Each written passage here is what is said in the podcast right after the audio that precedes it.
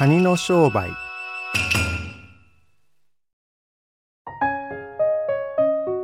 カニがいろいろ考えたあげく床屋を始めました。カニの考えとしては大出来でありました。ところでカニは床屋という商売は大変暇なものだなと思いました。と申しますのは一人もお客さんが来ないからであります。そこでカニの床屋さんはハサミを持って海っ端にやっていきました。そこにはタコが昼寝をしていました。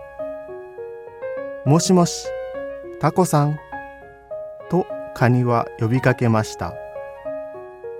タコは目を覚まして「なんだ?」と言いました床屋ですがご用はありませんか？よくご覧よ。私の頭に毛があるかどうか。カニはタコの頭をよく見ました。なるほど、毛は一筋もなく、つるんこでありました。いくらカニが上手な床屋でも、毛のない頭を刈ることはできません。カニはそこで山へやっていきました。山にはタヌキが昼寝をしていました。もしもしタヌキさん。タヌキは目を覚ましてなんだ？と言いました。床屋ですがご用はありませんか？タヌキはいたずらが好きな獣ですから良くないことを考えました。よろしい。買ってもらおう。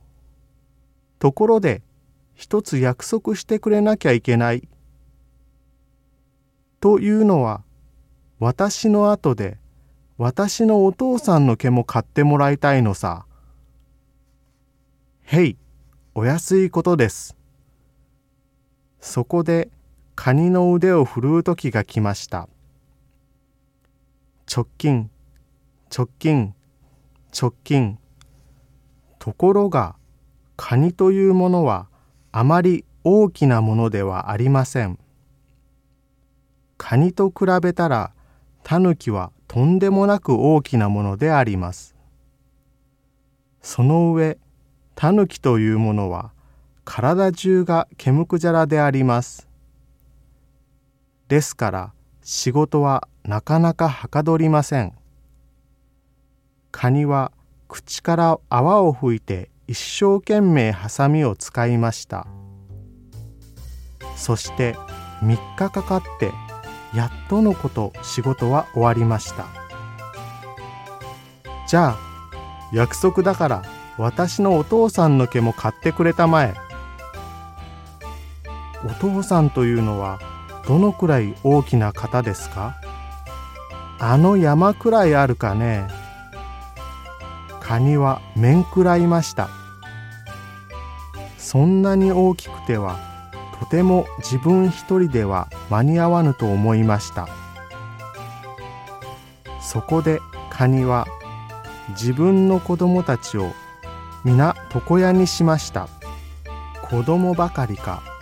孫も彦も生まれてくるカニは皆床屋にしました。それで私たちが道端に見受けるほんに小さなカニでさえもちゃんとハサミを持っています。